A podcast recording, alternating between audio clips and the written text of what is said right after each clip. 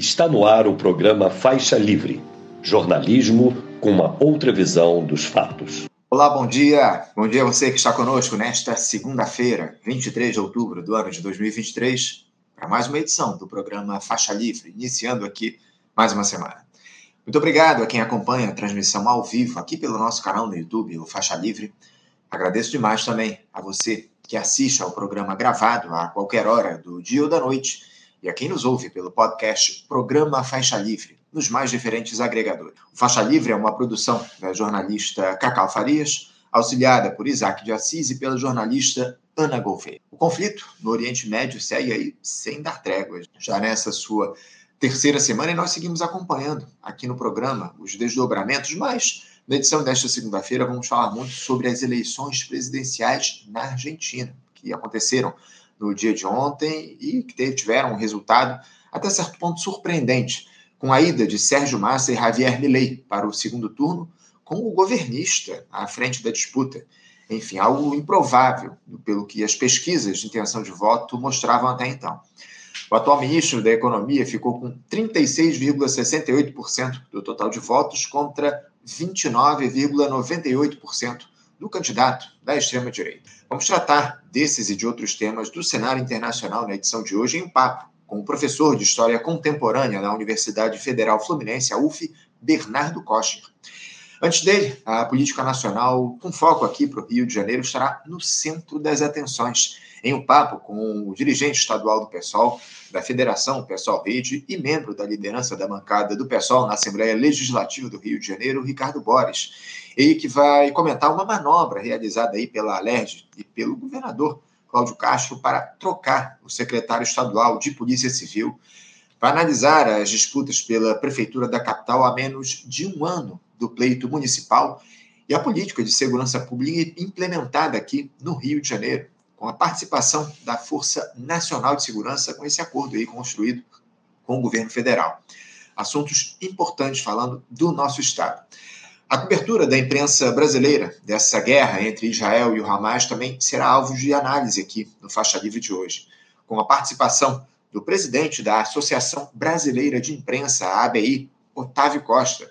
Há muitas críticas em relação ao direcionamento da análise da grande imprensa em defesa do Estado de Israel nessa cobertura e ignorando a causa palestina e todos os ataques que este povo sofre já há décadas.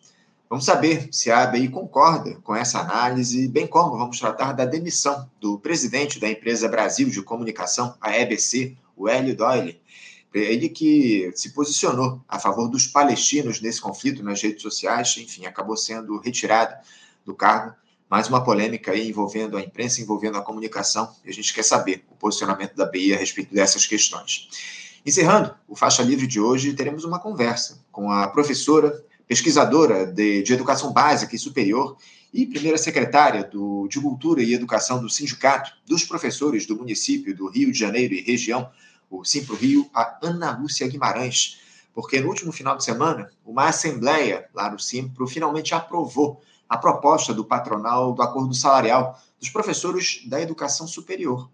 Após mais de seis meses de negociação, e a Ana vai nos dizer em que condições esse acordo foi fechado, se as principais demandas da categoria foram atendidas, enfim, um assunto fundamental para a gente tratar aqui no programa iniciando essa semana de entrevistas e muita análise.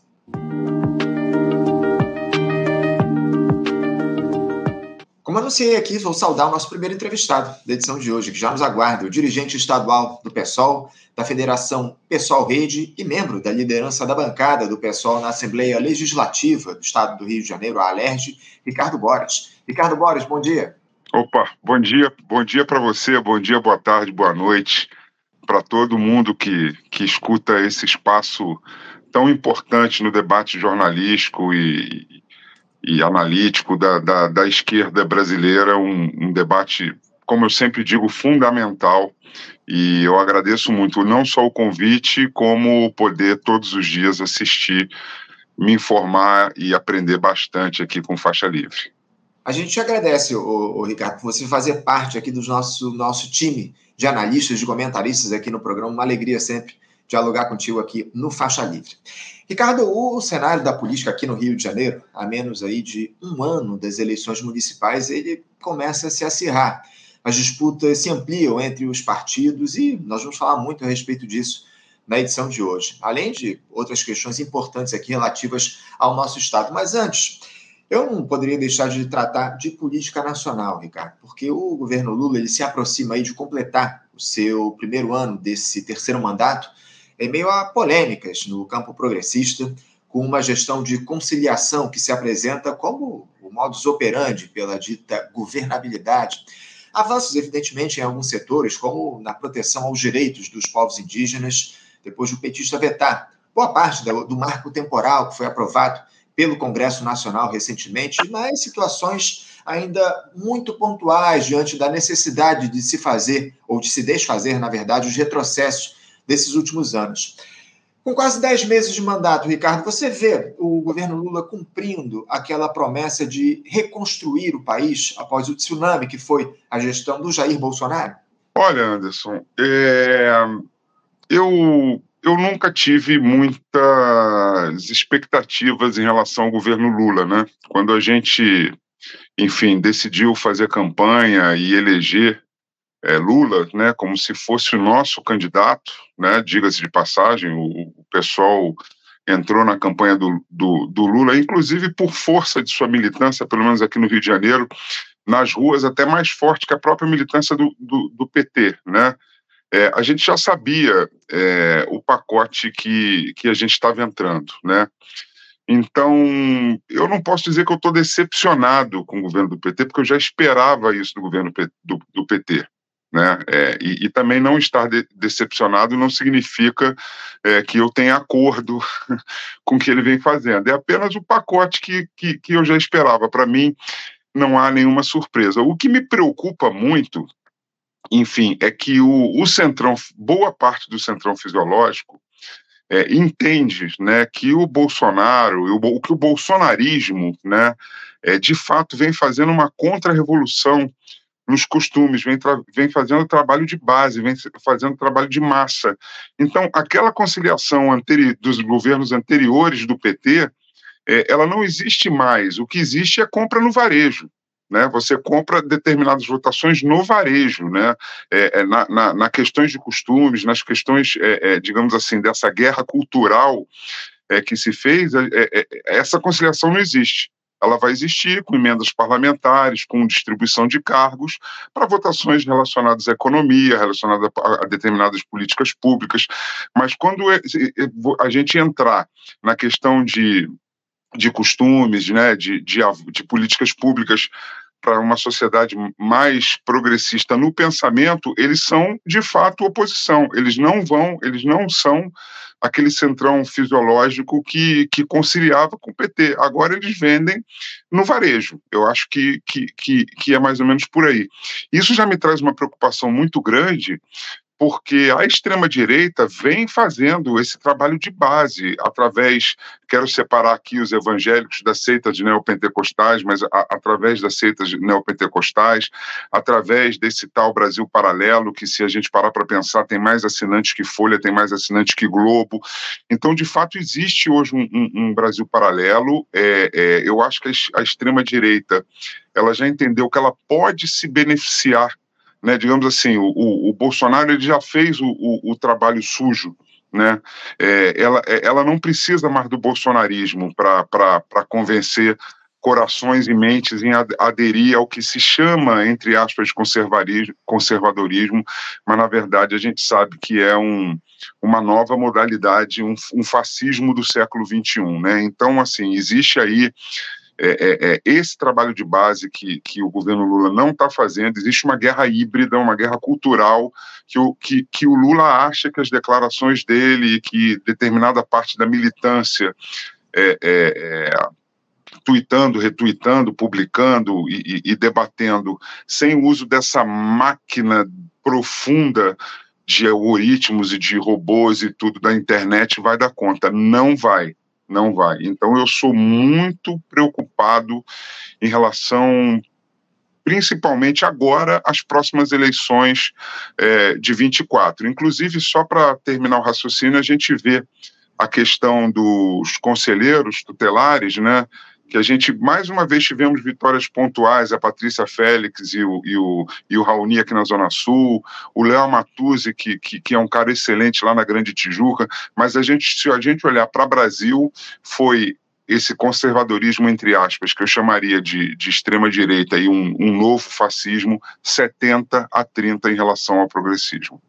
É isso. Inclusive, nós conversamos aqui recentemente, o Ricardo, com a Patrícia Félix, ela que foi a candidata mais votada do país né, na eleição dos conselhos tutelares pela segunda vez consecutiva. Inclusive, a gente tratou disso, das dificuldades né, que a esquerda teve nessas eleições, foram dominadas pelo conservadorismo, enfim, lamentável todo esse quadro. Agora, é, eu, eu tenho sentido muita falta, e a gente já vem batendo nessa tecla há muito tempo, o Ricardo, de mobilizações populares por parte do campo progressista. A gente fala muito isso aqui no programa, o fato da esquerda, de alguma forma, especialmente a esquerda institucional, ter abandonado a disputa pelo governo Lula. Algo que eu, sinceramente, já previa lá no início dessa gestão. Você acha que essa prevalência dos neoliberais aí se dá pelo fato da militância do nosso campo não perceber uma ação mais enfática dos políticos no sentido de lutar pelos interesses reais da classe trabalhadora, ou, Ricardo? Há algum outro componente nessa é, é, equação? A desmobilização é a tônica e isso, evidentemente, não mudou até aqui nessa gestão, né, Ricardo? Eu acho que a desmobilização é a tônica e exatamente o PT, que, que, que queiramos ou não, é o grande partido de, de, massas, digamos assim, no campo progressista ou mais à esquerda, é, por experiência própria, né, por experiência do, do que vem acontecendo desde que o Lula assumiu o primeiro governo dele até hoje, que já se vão aí 21 anos praticamente, né? A gente pode dizer que o PT não gosta de mobilização de massa, o PT não gosta de mobilizar a rua, e aí a gente tem que entender o nosso tamanho, a nossa possibilidade, o tamanho da desmobilização, e que sem essa vontade é, é, do PT, dificilmente a gente vai conseguir uma mobilização de massa, é, pelo menos assim, planejada. Né? Pode ser que em algum momento ebula, né, haja uma, uma evolução, ebulição de alguma questão, como aconteceu em 2013, que eram inicialmente é, é, é, pautas progressistas e, e, e a falta de de firmeza do PT em assumir essas pautas e assumir o controle acabou trazendo um efeito absolutamente contrário, né? 2013 acabou sendo é, é, é, um, um, pavio para a ascensão da extrema direita, porque a, o, o, o, PT e a esquerda não, disput, não conseguiram, quer dizer, o PT não disputou e a esquerda não conseguiu disputar. Então eu acho que hoje a gente tem que ter consciência de que essas mobilizações só virão se o governo federal é, é, é, é, ajudar né, nisso. Né? Agora, a gente percebe que não gosta, né? que tem muito medo das ruas. O PT tem muito medo das ruas, o que é uma contradição muito grande, porque é delas, é dos movimentos sociais, é das ruas que o, que o PT vem, que o PT nasce, que o PT cresce, que o PT se torna o grande partido de massa da, do campo progressista. É, é, são as contradições aí que estão colocadas em torno do PT atual. Essa é, é, é, o que a gente vê, é o que a gente tem comentado aqui ao longo dos últimos tempos. O PT parece que ao longo desse período passou por um processo de mudanças que, pra, na, na minha avaliação, prejudicou muito é, a, o campo progressista, enfim, a esquerda, essas mobilizações de rua. Ainda é o partido majoritário do nosso campo, mas vem cada vez mais atendendo ao ideário neoliberal. Inclusive, o, o Nildo Ourix, nosso comentarista aqui, costuma chamar essa esquerda de esquerda liberal, enfim. O, Ricardo, é, e essa história de ABIN paralela, né? Uma, esse negócio aí que foi descoberto pela Polícia Federal é, durante a gestão Bolsonaro. Só lembrando aqui aos nossos espectadores como é que isso se deu, na última sexta-feira, a Polícia Federal prendeu dois servidores da Agência Brasileira de Inteligência, a ABIN, e afastou outros três, incluindo o secretário de Planejamento, Paulo Maurício Fortunato Pinto, terceiro na hierarquia do órgão, em uma operação para investigar o uso ilegal de um sistema de rastreamento de celulares durante o governo do Jair Bolsonaro. A suspeita dos investigadores é de que a ABIN tenha utilizado ilegalmente um sistema adquirido pelo governo federal para rastrear as localizações de jornalistas, políticos, advogados e desafetos da gestão Bolsonaro. Essa operação, apelidada de Última Milha, reacende aquela suspeita, Ricardo, do uso de estruturas de inteligência para atender aos interesses do ex-presidente e de seus familiares. Ô, ô, ô, Ricardo, não sei se você lembra, mas o Gustavo Bebiano, ex-advogado, ex-assessor, ex-ministro da Casa Civil do Jair Bolsonaro, um dos responsáveis, inclusive, pelo próprio Bolsonaro, dito aí, como a, pela vitória eleitoral dele para a presidência, e que morreu de maneira repentina no ano de 2020, ele já denunciava essa existência de uma estrutura a partir da ação do Carlos Bolsonaro, uma estrutura paralela dentro da BIM. Não é isso, Ricardo? Não sei se você lembra, parece que ele tinha razão, né? Não, lembro bem. Inclusive, é, o Bolsonaro publicamente falou, né? Ele deu declarações públicas de que gostaria de montar um esquema de, de arapongagem, né? É, para proteger os seus, né? E para proteger a si próprio e para monitorar e perseguir adversários políticos, né? Então, assim, claro, a gente tem que, que dar o tempo da, das da, da polícia, das investigações andarem, mas, assim, falando em convicção, eu não tenho a menor dúvida que a BIM paralela foi montada, eu não tenho a menor dúvida, estou falando de convicções, né, é, da participação do general Heleno, da participação do, do, do Ramagem, do, do Carlos Bolsonaro como como o cara que, que é um vereador que foi morar em, em, em Brasília durante o, o governo Bolsonaro para cuidar disso. Então, isso é, é muito grave. É um esquema de arapongagem de, de um governo né, que tinha como intenção, num segundo mandato, é, é, é, destruindo o Estado Democrático de Direito internamente, né? Quer dizer, você não precisa de uma é, essa esse 8 de janeiro, isso tudo foram foi foi assim, digamos assim, o, o, os efeitos colaterais dele ter perdido as eleições, porque a ideia dele é fazer o que o Orbán faz na, na, na Hungria, né, é que é você começar a aparelhar. Aliás, isso é uma coisa que a extrema-direita tem feito muito bem, e eu acho que a esquerda tem esquecido disso, né? De, de entender que você precisa formar quadros e ocupar espaços de poder nas instituições, porque a direita vem fazendo isso há anos.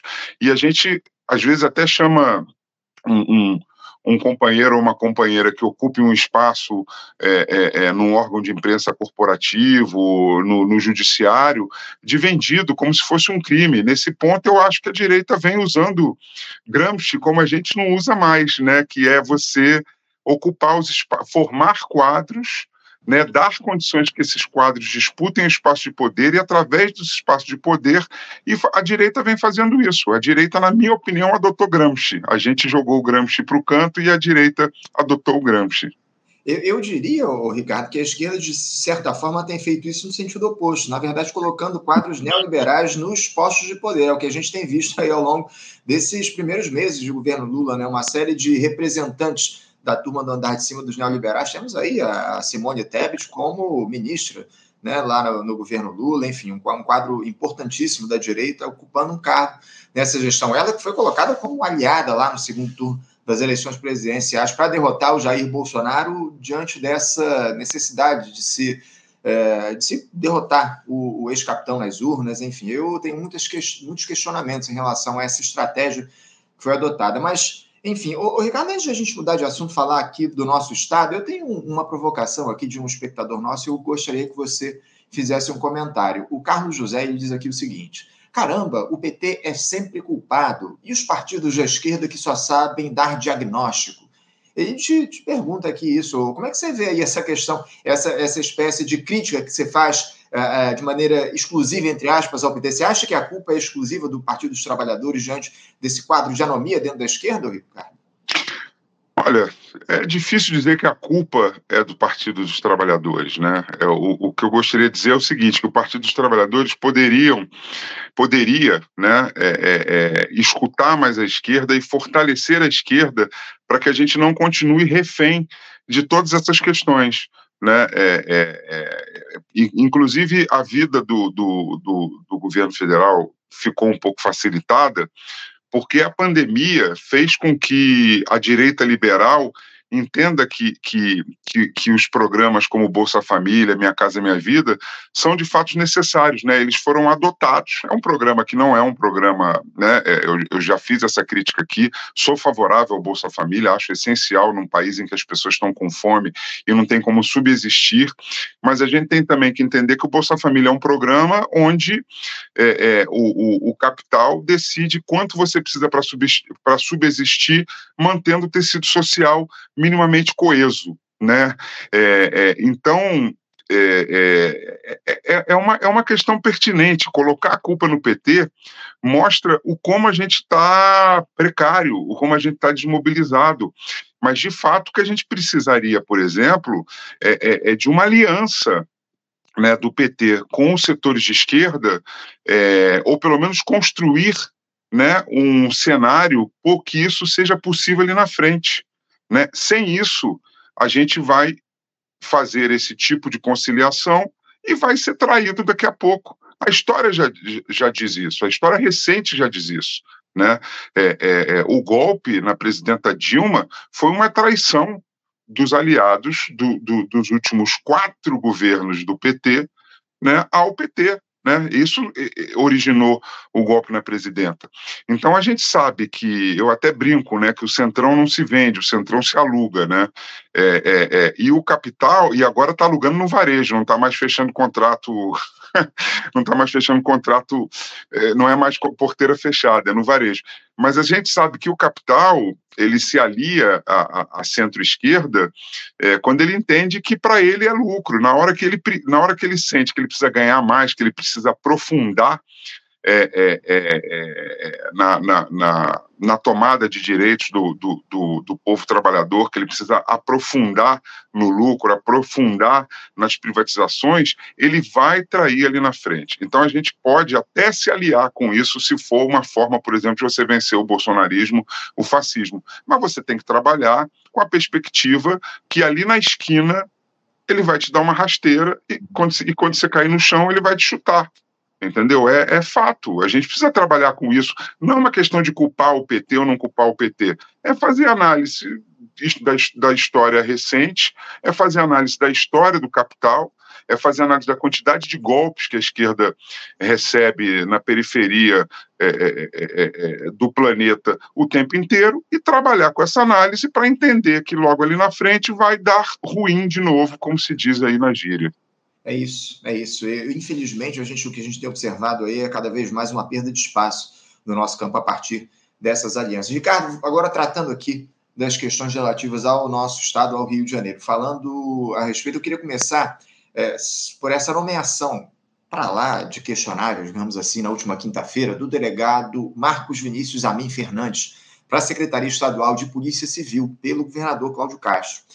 Questionável por uma série de motivos, entre eles o fato de seu antecessor, o delegado José Renato Torres do Nascimento, ter ficado apenas 22 dias no cargo, mas principalmente, o Ricardo, porque a chegada do Marcos Amorim aí a esse, é, aliás, do Marcos Vinícius a mim, a esse posto se deu após uma manobra lá na Assembleia Legislativa. Na última quarta-feira, dia anterior a essa troca no comando, a Alerj aprovou um projeto que alterou o artigo 16 da Lei Complementar 204, que é a lei orgânica da Polícia Civil. A mudança foi proposta pelo governo do Estado, determina, entre outros, que a corporação deverá ser comandada por delegado indicado pelo governador que esteja há pelo menos 15 anos na instituição, e não, não mais especificamente no cargo de delegado, como previa a legislação anterior. Com essa alteração, o Fernandes, que tem 12 anos como delegado, pode ser nomeado pelo governo. A aprovação desse projeto se deu com 61 votos favoráveis e oito contrários, entre eles os de toda a bancada do PSOL. Ricardo, eu queria te ouvir a respeito disso, dessa mudança no comando da Secretaria de Polícia Civil, dos motivos né, que levaram a essa, a essa troca, os deputados é, alterando a legislação a fim de que pudesse ser efetivada essa mudança. Lembrando aqui para os nossos espectadores que a Polícia Civil está no meio de uma polêmica, né? Com agentes aí presos recentemente, na semana passada, acusados de vender 16 toneladas de drogas e escoltar esse carregamento é, para os criminosos aqui na zona norte do Rio de Janeiro, né, Ricardo? É, é, eu acho que essa, esse questionamento aí da votação, né, eu acho que ele é publicamente conhecido como Marcos Amin, então eu vou adotar aqui Marcos Amin, né? É, é, é, é essa votação, até dialogando com o comentário do, do, do, do, nosso ouvinte, né? É, poxa, tudo é culpa do PT. Eu queria dizer o seguinte: contra essa, essa nomeação, votou a bancada do PSOL, a deputada e delegada Marta Rocha, que de polícia civil ela entende, né? O Luiz Paulo, que, que é um cara que, que, digamos assim, é de uma direita democrática, hoje até se coloca, se coloca como social-democrática, mas a gente sabe. E um deputado do PL, que eu não sei por que motivos, né? E a Takimoto do PT. Né? Então a bancada do PT, menos a Takimoto, inclusive nossa querida Marina, do MST, votaram a favor dessa manobra. Né? Então, eu acho que isso ajuda a responder um pouco a, a, a, indagação do nosso, do nosso ouvinte aí, e agradeço ele ter feito essa indagação, porque é corajoso né, você se manifestar e, e, e, e colocar esse tipo de, de questionamento para a gente pensar. Né? E, Anderson, eu acho o seguinte: é bom, primeiro que o Marcos Amin era presidente do Detran, né? É, e para sair do Detran, né, que é sabidamente conhecido como um dos maiores potes de ouro no fim do arco-íris da, da, da, corrupção e do fisiologismo, é porque realmente é, um, é uma coisa importante, né? É, o Marcos Amin, ele nas redes sociais, ele se manifesta sempre favoráveis a essas ações violentas é, da polícia na, nas comunidades, então ele é um notório e público defensor desse tipo de violência, mas politicamente falando, o, o Anderson, a minha leitura é que o Cláudio Castro hoje é, foi rendido pelo novo poder exercício no Rio de Janeiro, que é Canela, Bacelar, Amorim e essa turma fisiológica que se aproveita né, da, da, da, da violência da polícia e, e, e, daquele discurso que eu falei do bolsonarismo nas bases para serem fisiológicos de extrema direita e não fisiológicos fisiológicos como na verdade eles sempre foram, né? Eles se se, se apropriaram desse discurso e hoje essa turma manda no Rio de Janeiro. Cláudio Castro, poderia dizer, de certa forma, que ele é um ex-governador em exercício. Era, era justamente a respeito disso que eu queria te questionar, o, o Ricardo. Uh, os motivos que levaram aí o Cláudio Castro a fazer essa, essa questão, porque parece que o, o governador está enfraquecido no governo. Isso depois de uma vitória absolutamente acachapante que ele teve nas urnas um ano atrás, né, o Ricardo? Ele parece que ele perdeu o apoio político, virou refém da Lerge, não? É, dizem que ele é refém de vários dossiês aí que o prenderiam em dois ou três dias, né? Mas aí eu vou ficar no dizem, né? É, eu não posso afirmar, até porque seria criminoso, desonesto e perigoso fazer esse tipo de afirmação, porque de fato a gente está preso num capítulo ruim de narcos, né? É, é um narcos tropical, não que a Colômbia não seja tropical, mas um, um narcos brasileiro, né? O Rio de Janeiro hoje é é o exemplo do que eu sempre falo, inclusive uso esse termo, da, da metástase entre o crime organizado e o Estado. Né? A gente antes podia dizer que o crime organizado tinha tentáculos no Estado. Hoje eu acho que o crime organizado e o Estado são, são uma simbiose é, que, que, já funciona junto. Então é, é, é desesperador, na verdade, o, o que fazer é, com o Rio de Janeiro. É, é, é desesperador. É, eu acho que é bem por aí mesmo. Agora, qual, qual o tipo de efeito prático, Ricardo, essa troca aí no comando da Secretaria de Polícia Civil ela produz? E outra, a bancada que o pessoal pretende ou pensa aí em judicializar essa questão, essa troca no comando, especialmente essa mudança aí na legislação, não está no radar de vocês esse tipo de iniciativa? Olha, é, quando a gente, quando, quando uma, uma bancada ou um grupo é, pensa em, em judicializar, você tem que ter algumas questões né, é, em mente. Primeiro, o fato político. Às vezes você judicializa, como a gente sabe que está um, num estado em metástase, a gente sabe que determinado, determinadas judicializações elas criam um fato político, mas elas não vão passar ali na frente, né? Então, essa metástase entre crime organizado e alerge, crime organizado e, e, e forças de segurança, ela, de certa forma, também se dá no judiciário, né?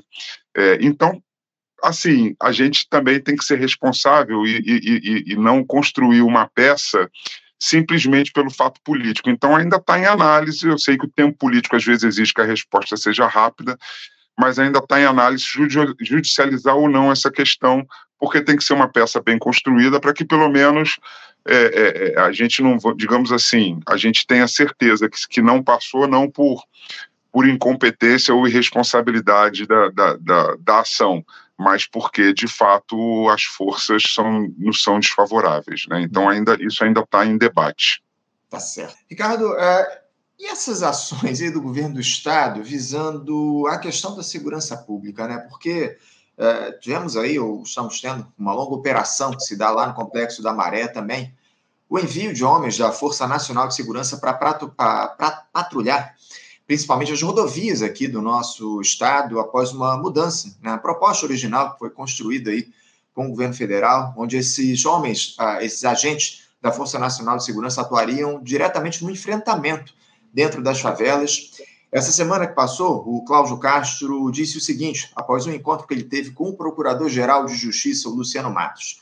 Abre aspas, Quero parabenizar os nossos agentes de segurança pública. Em apenas três etapas da Operação Maré, já demos um prejuízo de cerca de 20 milhões de reais às facções criminosas e vamos continuar asfixiando essas máfias. Continuaremos com um trabalho focado em tecnologia, aliado à inteligência e estratégia. Estamos no caminho certo. Fecha aspas, disse aí o Cláudio Castro.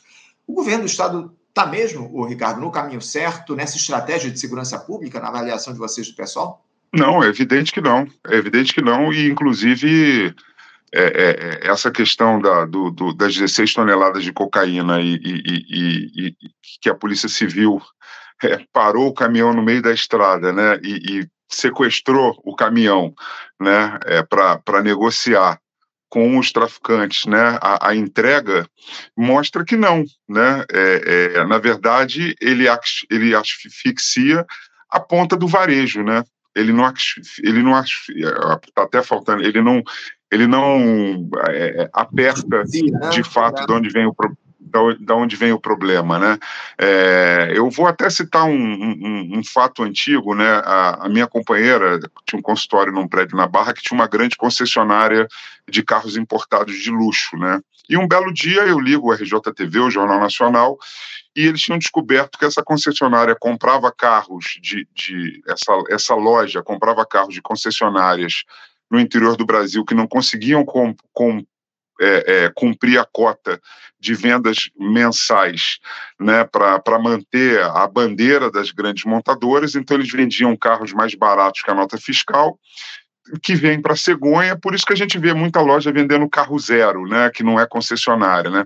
Então o que, que o cara fazia? O cara levava para a fazenda dele do Mato, no Mato Grosso, onde onde o avião pousava vindo da Bolívia, uma fazenda de, de gado, de, de, de pecuária, com o, o, vindo da Bolívia com ou, ou, sei lá de onde, da Colômbia, sei lá de onde, com cocaína, abria o estofamento desses carros zeros, enchia o, os bancos e os pneus de, de, de cocaína, botava o carro na cegonha, chegava aqui, tirava a cocaína, refazia o estofamento com um cara profissional e vendia os carros, né? É, então, o, o, que, o que é importante a gente sempre frisar é que é claro que hoje você tem facções criminosas que têm líderes que estão dentro de presídios, que têm uma capacidade é, de articulação é, é, é, é maior.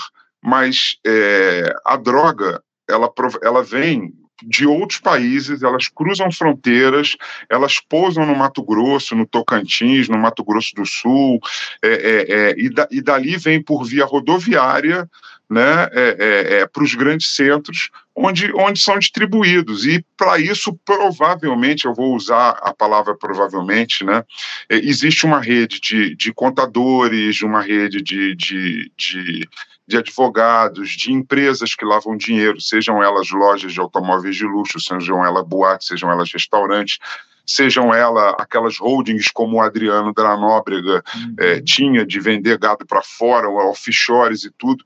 Então, assim, se você quer de fato é, combater o tráfico de drogas, você tem que, é o famoso follow the money, siga o dinheiro. Você de fato tem que pegar. Você não vai me convencer que aquele garoto que tá, que vai viver no máximo 22, 23 anos em geral, né, uma média de idade medieval, na, na, na, na, na Idade Média, né, é, é, as pessoas viviam 22, 23 anos de idade. Você não vai me convencer que aquele garoto que nunca saiu da favela porque sair morre e que fica com fuzil, granada e rádio, tem capacidade de articulação para fazer um cabo para o exterior pagando um carregamento de drogas de milhões e milhões, tem capacidade de contratar avião, tem capacidade de, de comprar forças de segurança, fronteira e tudo isso. Então, na verdade, é, é, é, é o que se chama de enxugar gelo, mas não é um enxugar gelo como, como, como burrice ou falta de visão. É um enxugar gelo como estratégia para que, de fato, a, assim, morra a ponta que, que, que não tem valor, que é o preto, pobre, periférico e favelado. Você quer não é acabar com o tráfico de droga, porque você não, vai, você não acaba com o tráfico de droga em lugar nenhum, você quer combater o tráfico de droga, haja essa inteligência, essa tecnologia para prender quem está no topo da pirâmide, quem opera a grana, quem opera a logística. E não o cara que recebe em consignação uma quantidade de droga e que tem que vender e tem tantos dias para pagar e tirar o, o, o, spread, né, já que a gente está falando, o lucro dele é, é, é semanal ou mensal para pagar para os traficantes ali do local. Isso é muito simples. É, os grandes barões eles seguem intocados, essa é a realidade, infelizmente, né, Ricardo? A gente tem visto essa lógica se reproduzir ao longo dos anos e pouco ou nada se faz, justamente no sentido de se interromper essa dinâmica criminosa aqui no nosso estado, no nosso país em geral. Ô, Ricardo, uh, essa descoberta aí de oito daquelas 21 metralhadoras que misteriosamente sumiram do arsenal de guerra lá em Barueri, na, na Grande São Paulo, uma outra que eu chamo aqui de jabuticaba, né? Na última semana sumiram aí 21 metralhadoras do arsenal lá em, do arsenal de guerra lá em Barueri, em São Paulo tomou conta do noticiário, enfim. Oito, essas oito armas foram encontradas aqui no Rio de Janeiro em um carro roubado na Gardênia Azul, zona oeste da cidade, uma região controlada, inclusive, pelo crime organizado. Aliás, já havia denúncia de que essas metralhadoras .50 e 762 haviam sido oferecidas para o Comando Vermelho cerca de um mês atrás, antes de elas sumirem. Vai bem o Exército no controle desse armamento, não, Ricardo? Bom, primeiro eu queria dizer que elas não foram encontradas, elas foram devolvidas, né? É, é, foram muitas notícias ruins, né? É, é, é, é apreensão, essa história do caminhão 16 toneladas, etc. Então, assim, cara, vamos devolver, vamos devolver para criar um fato político que nos, que nos limpe um pouco a barra, né? e, de fato, dá uma limpada na barra da Polícia Civil quando eles encontram parte desse armamento, né? em relação a, a, a, a assumir do, do arsenal né, do, do exército, eu só quero lembrar uma coisa, né? As balas que mataram Marielle sumiram de um arsenal da Polícia Federal há coisa de, de 13 ou 14 anos atrás e foram reencontradas no carro e nos corpos da Marielle e do Anderson, né? É, então, assim, é, é, é, isso de fato, de fato, é algo que acontece diariamente. De vez em quando se descobre, né? Como os 38 ou 39 quilos de cocaína no avião da FAB, que por, por coincidência é, é, é, era um avião que fazia parte da comitiva presidencial, aquele avião que chega na frente. Eu tenho, mais uma vez, convicções que não foi a primeira vez que isso aconteceu. Entendeu? Isso talvez seja uma prática de você usar é, é, voos regulares da FAB para transportar drogas dentro e fora do Brasil há coisa de 20 ou 30 anos. Simplesmente ali pegaram. Né? É, é então, a, as Forças Armadas que estavam conseguindo limpar um pouco a barra através da estratégia vitoriosa e muito bem feita pelo governo federal da repatriação é, é, é, dos brasileiros lá, lá, de Israel, elas estavam limpando um pouco a imagem delas, né? Por uma, não por, por elas, né? Elas estavam cumprindo ordem do, como gostava de dizer o ex-presidente, do líder supremo das Forças Armadas, estavam cumprindo ordens, e aí a gente tem que bater palma para o Lula nessa operação de repatriação, que foi uma coisa, mara está sendo uma coisa maravilhosa, eles estavam limpando a barra e mais uma vez voltou. Agora é, é isso, eu não acredito nem que seja um grande esquema, não. Eu acho que são pequenos esquemas dessa metástase mesmo, como a gente, na época que, que os garimpeiros da Amazônia estavam em polêmica, a gente sabe que, que, que, que, que o Exército ajuda a, a, a operação de, de, de, garimpo, de contrabando de, de ouro, de contrabando de joias, de contrabando de madeira, ajuda, a gente sabe que aquelas vias aquáticas, né, que são as estradas é, é, é, fluviais, que, onde esses barcos pesqueiros transportam escondidinho ali. A gente sabe que tudo isso funciona com a anuência do, do, das Forças Armadas. Né? Então, é, essa metástase, né, é, é essa questão que é muito difícil a gente saber como lidar, né? Sai da onde? O caso da segurança pública no Rio de Janeiro, ele não funciona, ele não tem solução via Rio de Janeiro, né? Por que, que a Força Nacional é, é, é, atrasou a operação? Porque o governo federal se deu conta que se eles entrassem na favela junto, eles só. Então, assim, qual é a solução para isso? Vai ser um grupo de inteligência? É, vai ser uma um, um, um, parte da Polícia Federal voltada só para isso, porque a metástase é muito grande, é muito grande. A gente eu não, eu não sei qual é a saída. Eu, eu penso em possíveis saídas e acho que eu nem tenho que entregar a saída. Eu acho que isso tinha que ser um amplo debate né, com quem entende de segurança pública, com quem entende de tráfico de drogas, com quem entende de lavagem de dinheiro, para que se crie alguma solução para esse tipo de coisa, porque o problema é muito sério, é muito sério. É, infelizmente parece que a esquerda abandonou também o debate a respeito da segurança pública. É o que a gente tem observado aqui ao longo desses últimos tempos. Para a gente fechar aqui, o Ricardo, porque a gente até ultrapassou um pouquinho o tempo regulamentar, nosso próximo entrevistado já está nos aguardando, mas eu não posso deixar de tratar com você daquilo que eu citei lá no início da nossa entrevista, né, do processo eleitoral de 2024, que já tá, já começou aí, está a todo vapor aqui no Rio de Janeiro. Vocês do pessoal lançaram a pré-candidatura do deputado federal Tarcísio Mota para concorrer à prefeitura da capital no ano que vem. Esse fim de semana, o PC do Bem indicou o nome da deputada estadual Dani Balbi também como pré-candidata, enfim. A intenção do pessoal, Ricardo, é construir uma grande aliança do campo progressista para acabar com o predomínio do Eduardo Paes aqui no nosso município. Uh, só que o Partido dos Trabalhadores ele não parece lá muito comprometido com esse intento, né, o, Ricardo? O PT ele está no governo do Eduardo Paes e pode apoiar o prefeito na disputa do ano que vem. Eu gostaria que você falasse um pouco sobre como é que anda esse diálogo inicial é, entre vocês, é, os partidos aí que pensam em construir essa aliança e o PT, é, na busca é, de uma candidatura unificada e outra. A Dani Balbi ela é do, do PCdoB, se eu não estou enganado. Como eu citei é, aqui no, no, início do nosso papo, que o, o PCdoB está em uma federação com o PT, né, salvo engano, em âmbito nacional. É, como é que fica essa história? A Dani Balbi ela poderia ser candidata aqui no Rio de Janeiro, caso o Partido dos Trabalhadores seguisse aí ao lado do Eduardo Paz para as eleições do ano que vem. Como é que anda esse início, ou andam esses inícios de conversas aqui, visando 2024, Ricardo? E só uma pequena lembrança aqui para os nossos espectadores. O Eduardo Paz nomeou no início do mês de, de outubro o deputado federal Chiquinho Brazão para a Secretaria Especial de Ação Comunitária. Ele é irmão do Domingos Brazão, né, que é investigado hoje pela suspeita do assassinato da vereadora Marielle Franco em 2018. Ou seja, o Paz vai trazendo nomes para lá de questionáveis para compor sua gestão, né, ô Ricardo? Ah, então, Anderson, muito rapidamente aí, porque eu sei que o tempo está eh, curto.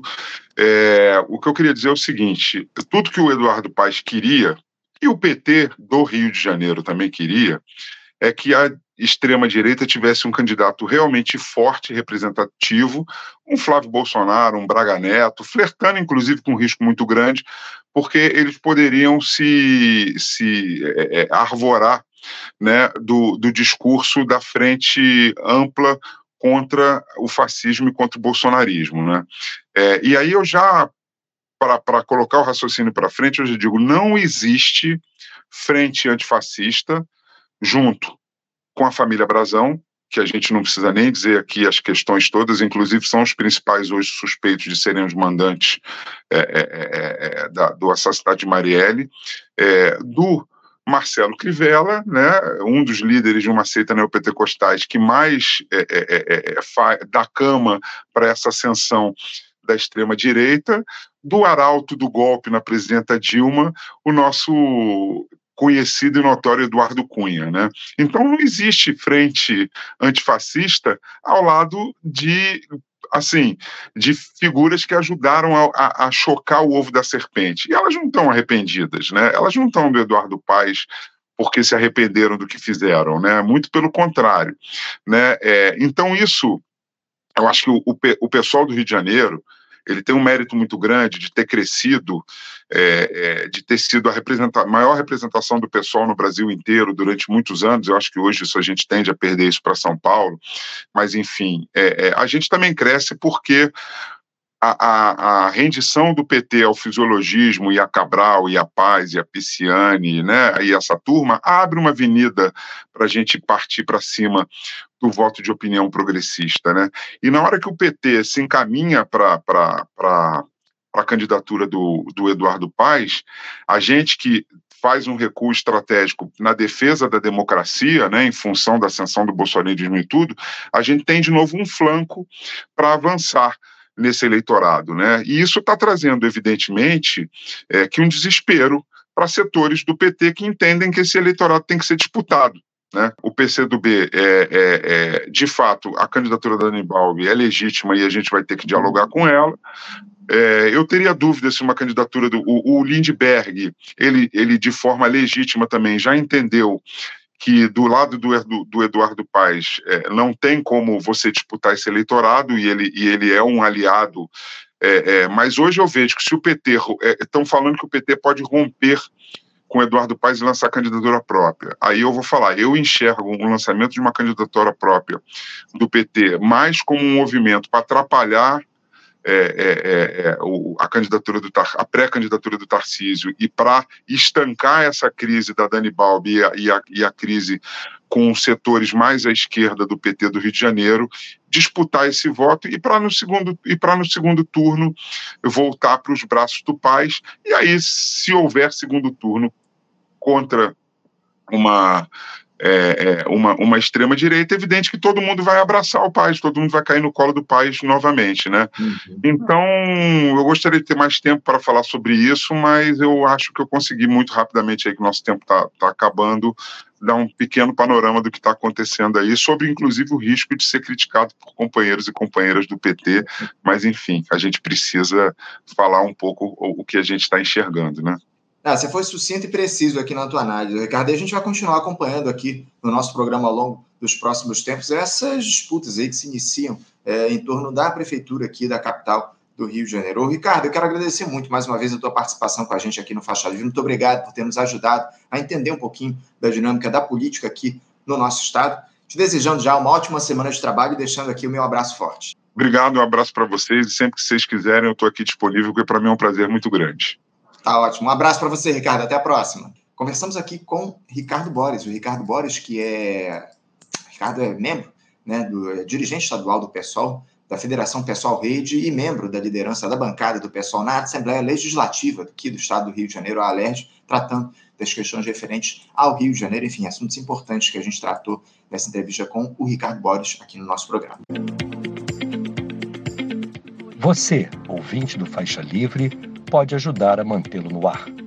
Faça sua contribuição diretamente na conta do Banco Itaú, agência 6157, conta corrente 99360, dígito 8. Esta conta encontra-se em nome do Sindicato dos Professores do Município do Rio de Janeiro e região, o Simpro Rio, uma das nossas entidades patrocinadoras, mas seus recursos são destinados exclusivamente para o financiamento do nosso programa.